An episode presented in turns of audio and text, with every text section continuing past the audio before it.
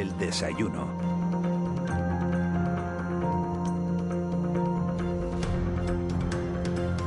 8 y 10 de la mañana, a esta hora nos metemos ya de lleno, como decía, en nuestro tiempo de, entrevista. Y hoy nos acompaña un hombre, un hombre con, mucha vitalidad. Osvaldo Betancor es diputado del Grupo Nacionalista Canario en el Parlamento Autonómico y es desde 2011 alcalde del municipio lanzaroteño de, de Teguise. En 2011 fue la fuerza más votada y a partir de ahí dos mayorías absolutas. Osvaldo Betancor estudió Derecho en la Universidad de Las Palmas de Gran Canaria, donde también hizo cursos de tasación inmobiliaria. Señor Betancor, muy buenos días. Gracias por haber venido a la radio. Eh, ¿Cuánto tarda usted de su casa en, en Teguise, en, Lanzarote, en Taiche, creo que, vive, al Parlamento de Canarias en Tenerife? Pues Hoy tiene pleno ahí. Sí, ayer y hoy tuvimos sesión plenaria. Pues, ¿Cuánto se tarda desde que 50 minutos en vuelo, más 10 minutos en coche, más 20 eh, minutos en taxi. Pues estamos hablando de una hora y, y cuarto. A veces llego antes, que el que sale de Santiago el Teide. ¿Ah, sí? Sí, sí, es ah, curioso. Bueno, sí, desde luego. Es curioso, así que la, la conectividad aérea está bien, hay que mejorarla, lógicamente. Y, y, lógicamente aquí en Tenerife tienen un problema de una, del parque móvil que hay que también eh, estudiar el modelo de, y además no me estoy metiendo en, en, cuestiones insulares de, la isla Tenerife, pero sí me comentan compañeros del Parlamento que no me queje porque a veces tardo, tardo menos que, ellos. ¿no? Pues tarda, tarda un poquito, ¿eh? ¿Una hora cuánto me ha dicho? Sí, una hora y cuarto aproximadamente. 50 minutos en vuelo más lo que tardas en, llegar del, aeropuerto al, Parlamento. y, y, de Taicha al aeropuerto de Lanzarote, no, 15, ahí son, ahí 15, minutos, 15 minutos. Hay dos Canarias, eh, señor Betancor, la, la de Gran Canaria y Tenerife y la de y la del resto de las islas. Tristemente sí, tristemente sí. Y lo digo porque, lógicamente, eh, eh, quien, quien vive en islas menores... Hay un dicho en Lanzarote, ahora que estábamos hablando, de viento, dice, ah, cuando llueve allá no mandan para acá ni agua, ¿no? Siempre, y eso está calando la sociedad, ¿no? no te rías porque es verdad, en educación, en sanidad, siempre tenemos que forzar la voz, siempre tenemos que, que intensificar el, el, discurso, siempre tenemos que ser reivindicativos y, y, lógicamente siempre tenemos que explicar que independientemente que, que seamos islas eh, mucho menos pobladas, ¿no? Lanzarote tiene prácticamente 160.000 habitantes, menos que el municipio de La Laguna, pero son eh, eh, somos territorios fragmentados y somos territorios que necesitamos servicios, ¿no? Independientemente del número de habitantes, ¿no? Que es el discurso que sacan algunos, ¿no?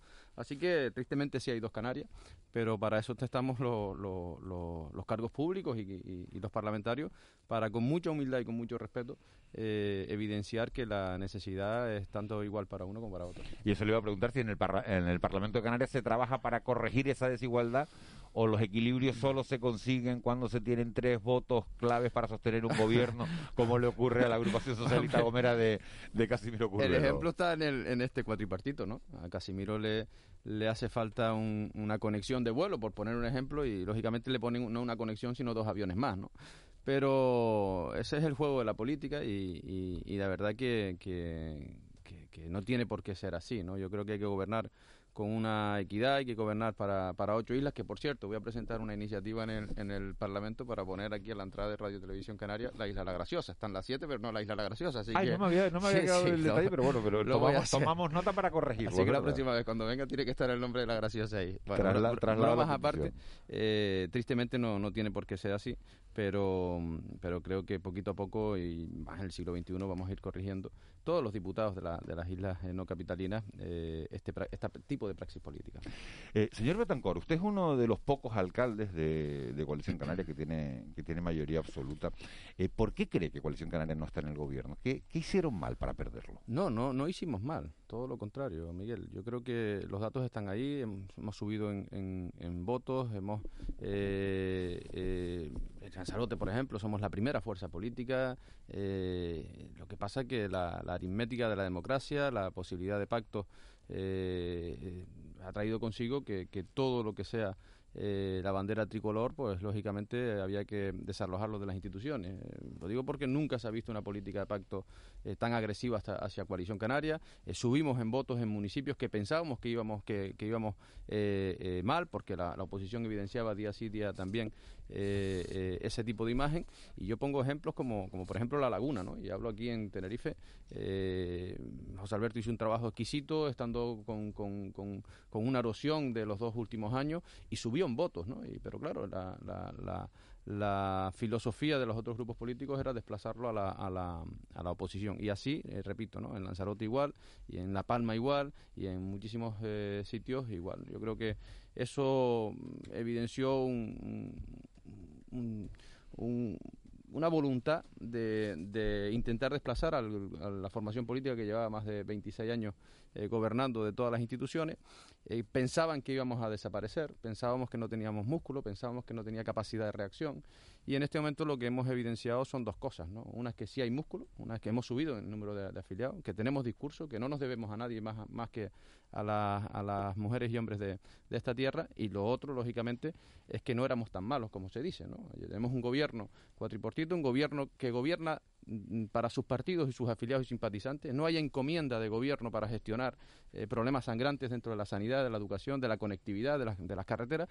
Y llevamos dos años, que sí es verdad, hay que respetar la pandemia, ahí lógicamente no, no podemos achacarla nada, pero no podemos ver en el Parlamento de Canarias dos años después que el discurso sea la culpa es de Coalición Canaria y no vemos la solución de, de esas culpas. ¿no?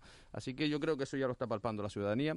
Estamos en un momento político del epicentro, estamos en un momento político de que yo huelo de que el último semestre del año la gente ya se va a empezar a, olvidar de esta pandemia que va a costar mucho olvidar, pero sí va a empezar a, pedir soluciones a todos los problemas que vienen.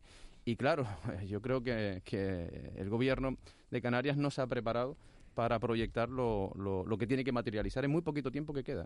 ¿eh? Eh, llevan dos meses, dos años de, legislatura el, actual equipo de gobierno. Con la oposición que están haciendo ustedes actualmente, señor Betancor, ¿cree que, la gente, que los ciudadanos los están percibiendo a Coalición Canaria eh, de verdad como una alternativa de gobierno? Yo pienso que sí.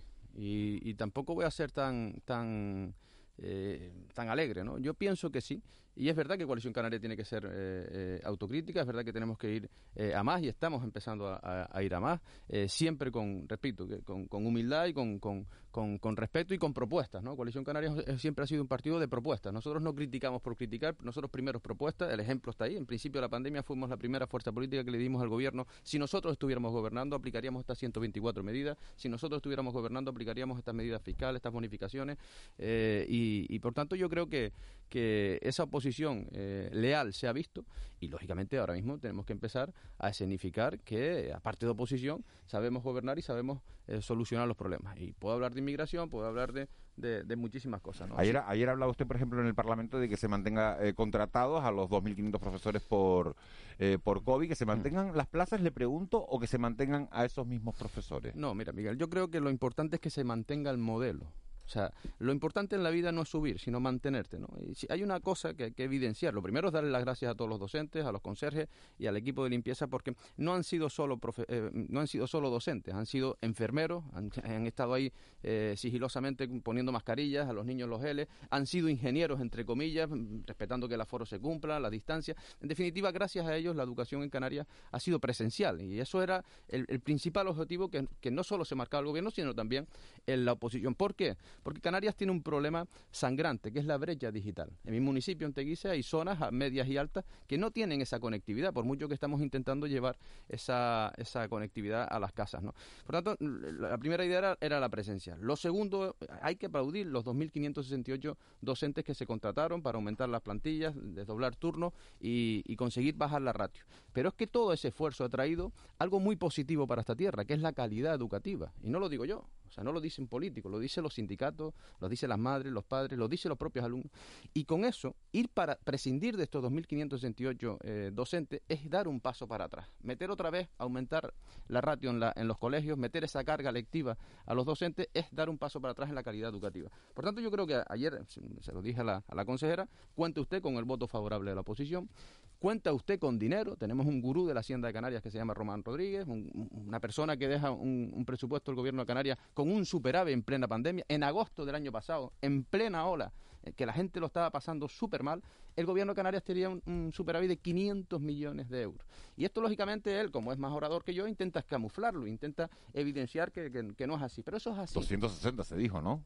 Eso fue en diciembre. Yo digo en agosto. En agosto. Y por tanto, yo, dinero hay. Y, y, con la sanidad y con la educación no podemos jugar. Y yo lo que evidenciaba ayer es que, oiga, este partido o este gobierno de Canarias que enarbola la, bandera del empleo, de la, del progresismo, de, de, lo justo, para mí sería un error grave prescindir de esos 2.568 docentes. Estamos hablando con Osvaldo Betancor, que es diputado del Grupo Nacionalista Canaria en el Parlamento Canario, es también alcalde del municipio lanzaroteño de Teguise. Enseguida le voy a dar la palabra a mis compañeros Juan Betancur y Ángeles Arencibia, pero sí me gustaría preguntarle, eh, señor Betancor, la, la isla de, de, La Graciosa fue bueno declarada octava isla canaria el 26 de junio de, de 2018, pasaba a ser una isla, dejaba de ser un, un islote como era eh, la denominación que tenía. ¿Ha cambiado algo la vida de los, de los gracioseros con este cambio de estatus?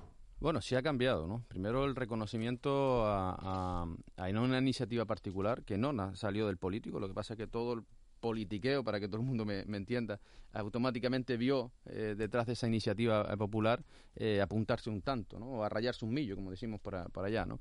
Y, y sí ha cambiado eh, en, en, el sentido de, del posicionamiento eh, social. Ya no voy a lo, a, lo, a lo, administrativo porque ellos, los, las gracioseras y gracioseros, no quieren un cabildo, lo que sí querían era el reconocimiento social. El que no digan, oye, aquello que es un islote. Entonces, eh, nadie discutía lo, que era el hecho insular, nadie discutía lo que era la, el, desarrollo personal y familiar de la, en la isla La Graciosa, pero yo creo que se ha cambiado en el, en el reconocimiento social de sentirse eh, parte de Canarias y de sentirse, eh, lógicamente, bueno, como esto, como, como, la, como la octava, ¿no? Y a partir de ahí, eh, la, la, la, responsabilidad de este quien le habla y de Alicia Páez, que le mando un fuerte abrazo aquí, por cierto, lo operaron, estaba con, con una lección de, de, de, Peroné y está muy, muy bien.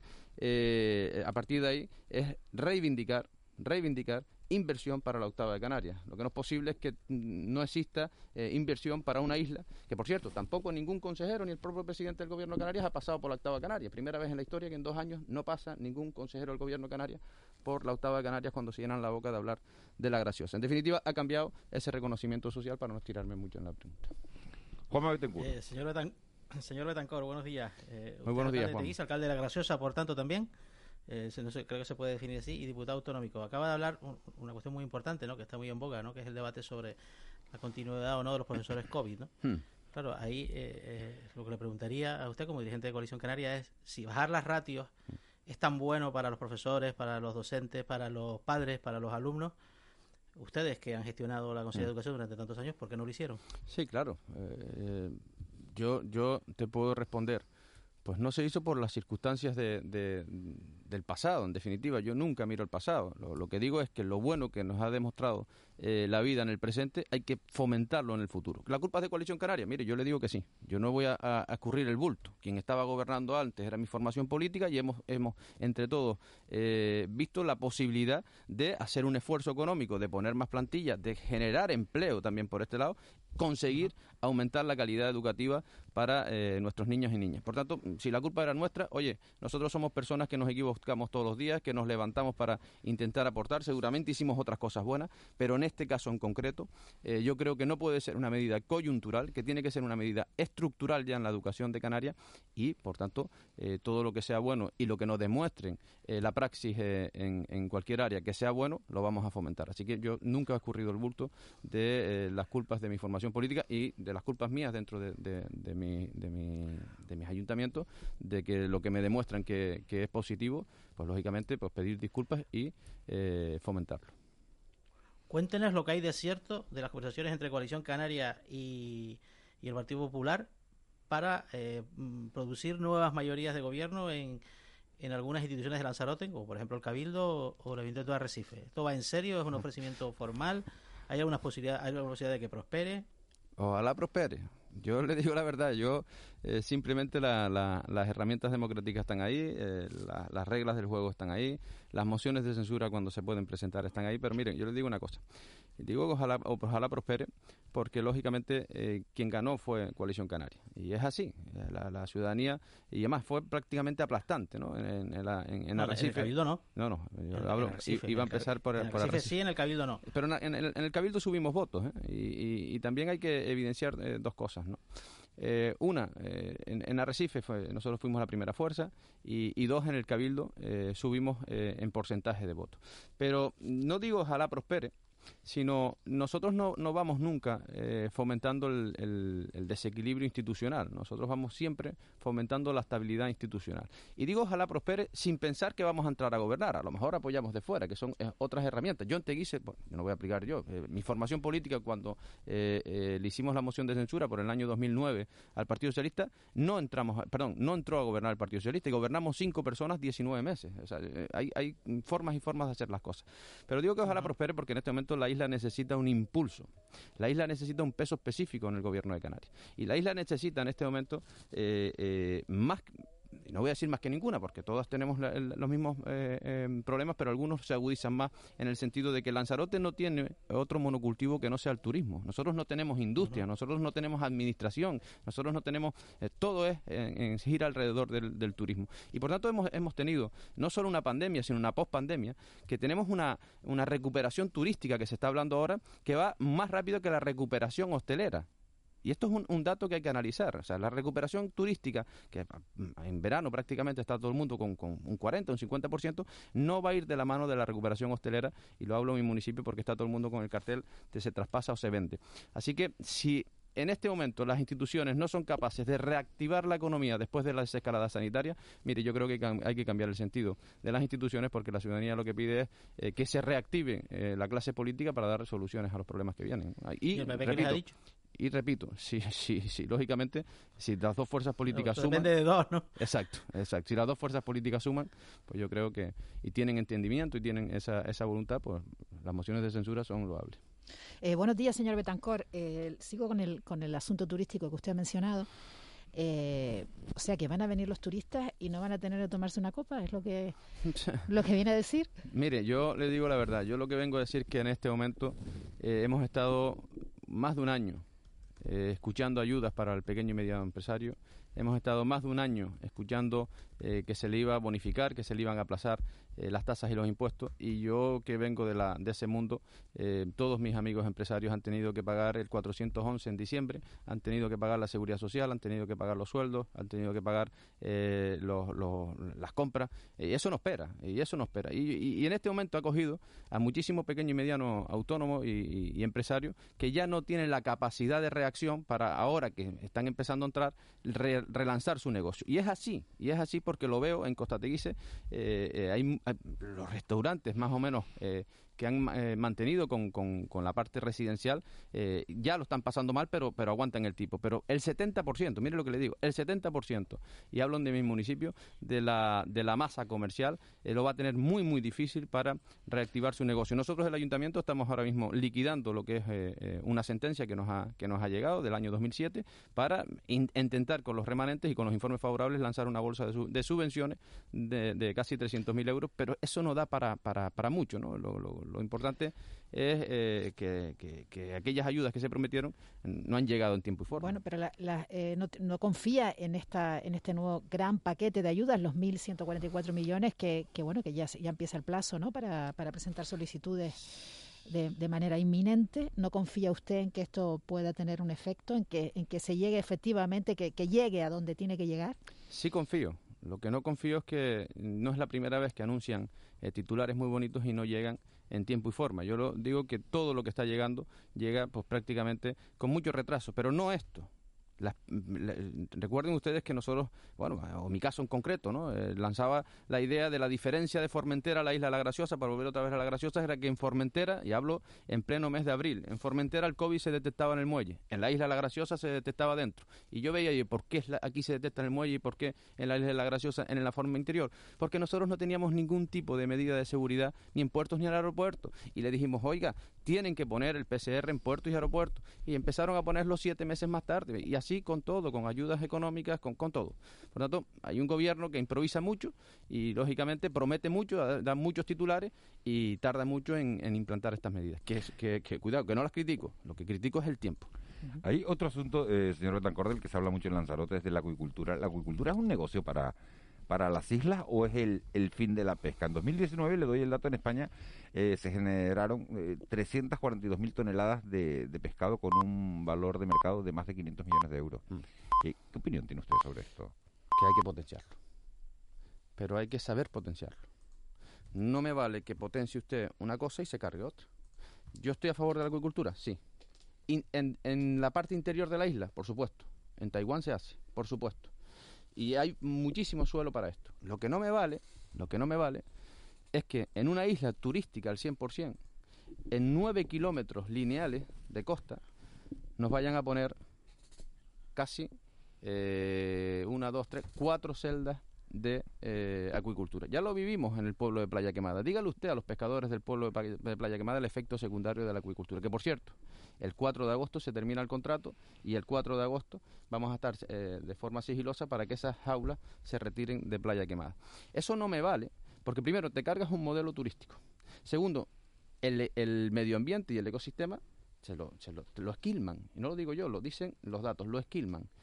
Y, tercero, yo creo que hay otro sector que también está muy, muy olvidado, y sobre todo en, la isla de Lanzarote, una isla que fue eh, rica en, el sector pesquero. Tuvimos muchísimas fábricas de, manufactura y, lógicamente, a las cofradías también hay que potenciarla y con esta eh, implantación del sistema pues los vamos a dejar en el olvido. Por tanto, yo estoy a favor de la acuicultura de otra forma diferente, en otros lugares diferentes y en, en otros lugares donde bueno, pues puede ser en el norte de la isla. Diputado, claro. Sí, claro. Pero eh, entiendo que en el litoral, porque claro, no, van a poner las aulas en la jeria, digo yo, ¿no?